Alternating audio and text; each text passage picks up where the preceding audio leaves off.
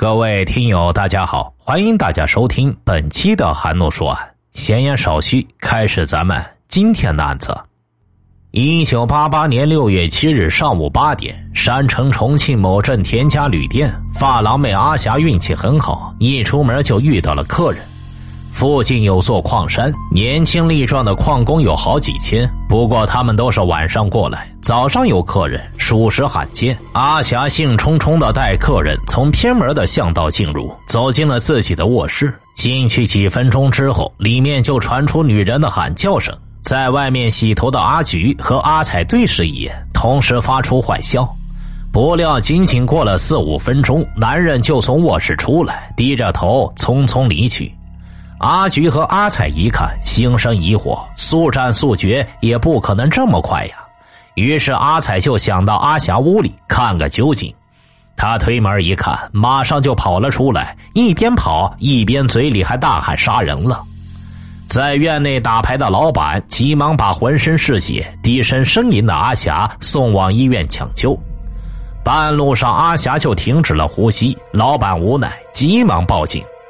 十五分钟后，警车赶到，开始勘查现场。发廊面积五平米左右，一张床，一张简易桌子，床上还挂着布帘，环境非常简陋。屋内靠近床和三斗桌的地方有两片血迹，一片大，一片小。目击者说，当时死者倒在大片血迹里。头朝着屋门，除了地上的两片血迹，三斗桌上旁的墙上糊着报纸上也有点点血迹。桌上放着一条白毛巾，上面有擦拭的痕迹。赶紧扩大搜索范围，在旅店外面的路边发现一张带有血迹的残破报纸，上面提取到三枚汗液指纹。距离旅店几十米左右的小巷，发现一把带血的水果刀。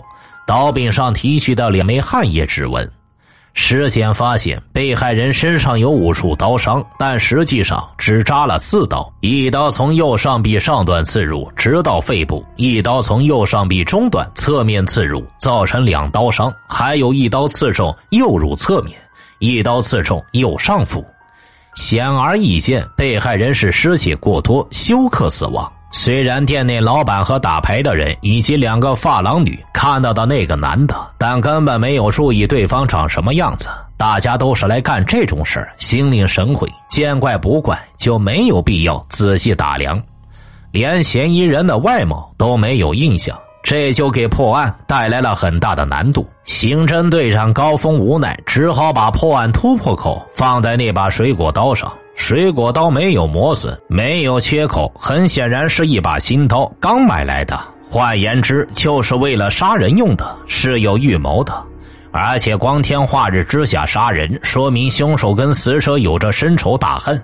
凶手杀人后从容逃离，说明对周围的环境非常熟悉，是这里的常客。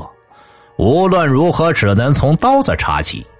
山城某镇是个几万人的小镇，日杂店只有不到二十家，所以高队长很快在一家日杂店里找到了卖这种水果刀的买家。这种水果刀外形有点像藏刀，价格很贵，要二十元，所以买的人不多，进这种刀的商户也不多。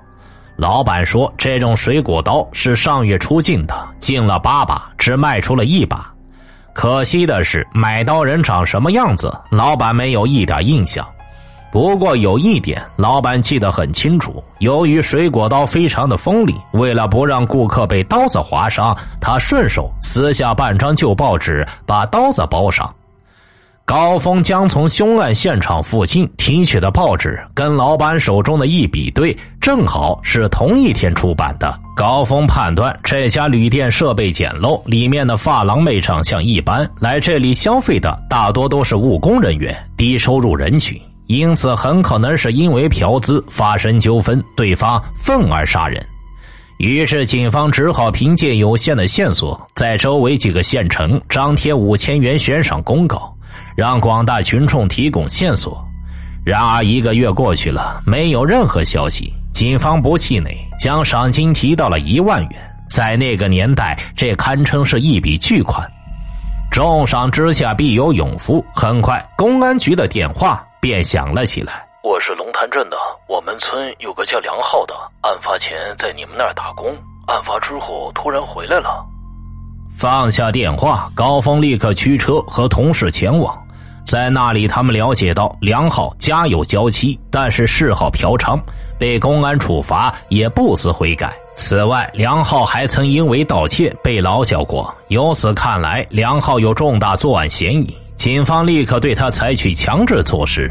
被带上警车的时候，梁浩一脸无辜的样子，声嘶力竭的喊道：“我没有杀人，我没杀人。”结果，经过两天两夜的审讯之后，梁浩终于交代：“有一次我去消费，说好的嫖资是五十块，但完事之后，旅店老板说我超时，问我多要了五十元的嫖资，我咽不下这口气。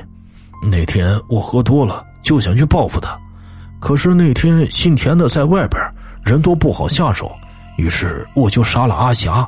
反正人死在他那儿，这小子也会跟着受牵连，也算是报复他了。至此，案子真相大白了。可是高峰队长心里还有一个疑问：包括刀子的指纹跟梁浩对不上。而讨论案情的时候，公安局其他领导分析说，指纹也可能是在日杂店的顾客手里留下的。至于梁浩没有留下指纹，也可能当时他戴着手套。因此，旅店杀人案很快结案，移交检方起诉，法院审理。审理过程中，梁浩翻供，但是没有说出翻供的理由，也没有说遭受过刑讯逼供，因此他因为故意杀人被判处无期徒刑。案子了结了，高峰眼前总是出现那两枚指纹，挥之不去，弄得他心烦意乱。无论工作多忙，高峰在出差的时候都会到上级公安部门的指纹库里去查找。后来好消息传来，各地指纹库联网，足不出户就能比对。高峰就更是一有时间就上网比对。随着时间的流逝，高峰安慰自己，也许案子没错，指纹真的是顾客留下的。可是五年之后，那只已经淡出记忆的指纹突然出现，两枚指纹和几百公里外的牛某对上了，而且当年牛某曾经在这个小镇上短暂停留，当然是打工。后来牛某因为去商场购物猥亵一个老太太被抓进去，留下指纹。问题是牛某的指纹为何留在命案物证上？这里边有三种可能：一是牛某在案发前到过那家日杂店，刚好触摸了那张包裹水果刀的旧报纸；一种可能是牛某和梁浩认识，两人是同伙；还有一种可能，那就是牛某才是命案的真凶。如果真的如此，那这起案子是起错案，梁浩是被冤枉的。由于事关重大，该案的复查及对牛某的审讯由市局进行。然而，出乎意料的是，牛某矢口否认和梁浩认识，也不承认自己到过杀人现场，更不承认自己是凶手。这就让办案人员犯难了：一个人承认杀人，但是作案指纹却比对不上；另一个指纹对上了，却否认自己到过现场。那么，到底谁才是真凶？至此，案件陷入了僵局。这个时候，公安部刑侦专家、中国首席大法医陈世贤来到重庆。陈世贤，一九三六年出生，浙江人，法医权威。曾任公安部物证鉴定中心研究室主任、主任法医师，中国人民公安大学教授，一级警监，公安部特聘刑侦专家，曾常年担任公安部物证鉴定中心主任法医师。这样级别的人很难来到基层来，一般案子也惊动不了他的大驾。因此，市局领导抓住这个难得的机会，向陈世贤发出了邀请。这个案子五年前已经定案，可是现在又有新的线索，很可能是个错案。但时隔多年，很多东西无法确定，太棘手了。陈世贤喜欢挑战性的工作，越是疑难的案件，他越有兴趣。尤其是听说办案人员主动提出要复查此案。自己查自己，这种举动很反常啊！大多数人遇到这种情况，能捂盖子就捂，能推脱就推脱，反正不敢面对真相。正因如此，很多简单的案子被复杂化，真相难以浮出水面。如果查明是错案，到时候办案人员有可能会担责。但是他们依旧主动复查，这让陈世贤非常感动。因此，陈世贤主动提出帮忙破案。陈世贤很快获得了此案的全部卷宗，带回宾馆开始研究。他断案有个原则，那就是喜欢从关键点开始。一起命案的关键点首先是死因，死因不对，努力白费。接下来所有的侦查都是徒劳。根据勘验记录，地面上血量一千毫升，右胸腔积血两千毫升。人身上的血量占体重的百分之八，死者体重四十五公斤，血量大约八千毫升。一般来说，人体失血五分之一就会休克。该死者的出血量已经占到总血量的三分之一还多，足够休克，肯定是死于出血性休克。这就是说，原来专案组下的死于刀伤的结论没有问题。然而，在损伤结论上，陈大法医却看出了问题。原来的结论是死者身体上五处创伤，凶手刺了四刀。法医观看了所有资料，发现凶手实际上刺了三刀，即右臂刺中两刀，右上腹部被刺中一刀。死者右上臂和右乳上有三个距离很近的伤口，是一刀形成的。警方给出的结论是四刀。梁浩在交代的时候说是三刀，这似乎对上号了，说明梁浩很可能没有被冤枉。可是，在分析血迹形态的时候，程法医看出了明显的破绽。分析之后，程法医发现现场有两片血迹，小片为滴落形成的，大片血迹为叠加的。墙上的血迹则为飞溅形成的，毛巾上的血迹则是擦拭形成的。梁浩交代的过程是这样的。阿霞和梁浩进入房间后，坐在了床沿打算宽衣解带进行交易。梁浩却用尽力气，一把将其推倒在床上，然后持刀就刺。阿霞滚落在地上。陈法医从中发现了问题：床上铺的是棉絮，上面的是床单，但床单很窄，是铺在中间的，根本盖不住棉絮，外露出了三分之一。如果向梁浩交代阿霞是在床上被刺中的，棉絮上肯定布满血迹，但事实上却一滴血迹都没有。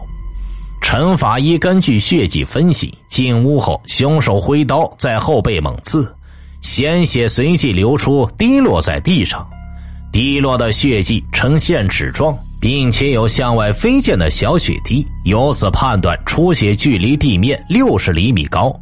滴落血迹面积不大，且分布集中，这说明被害人受伤后在这个位置停留了片刻。正常情况下被刺后，被害人肯定挣扎，地面上血迹肯定会呈现带状或者遍地都是。事实上，血迹只有两片，这说明被刺之后，被害人没有倒下，也没有向两侧逃。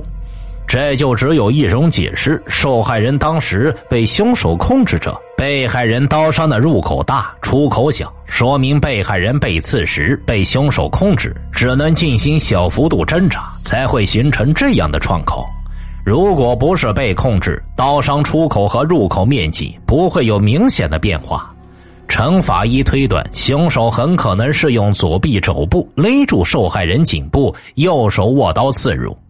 从中判断出凶手身高明显高于被害人，凶手紧挨着被害人，衣服上肯定会留下血迹。无论如何，被害人当时不是坐在床上，这说明梁浩供述的是假的。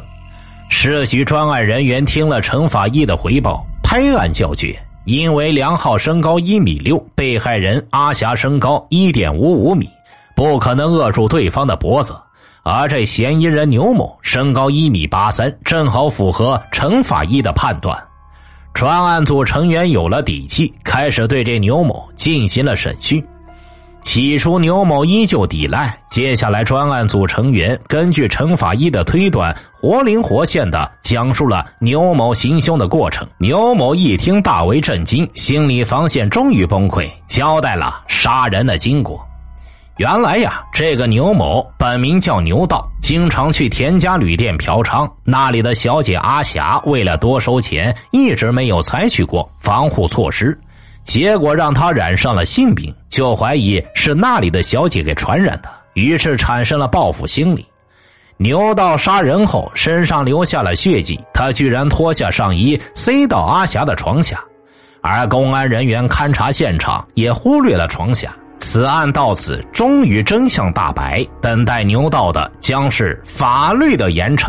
好了，这个案子就为大家播讲完毕了。我是说书人韩诺，关注我，了解更多大案。咱们下期再见。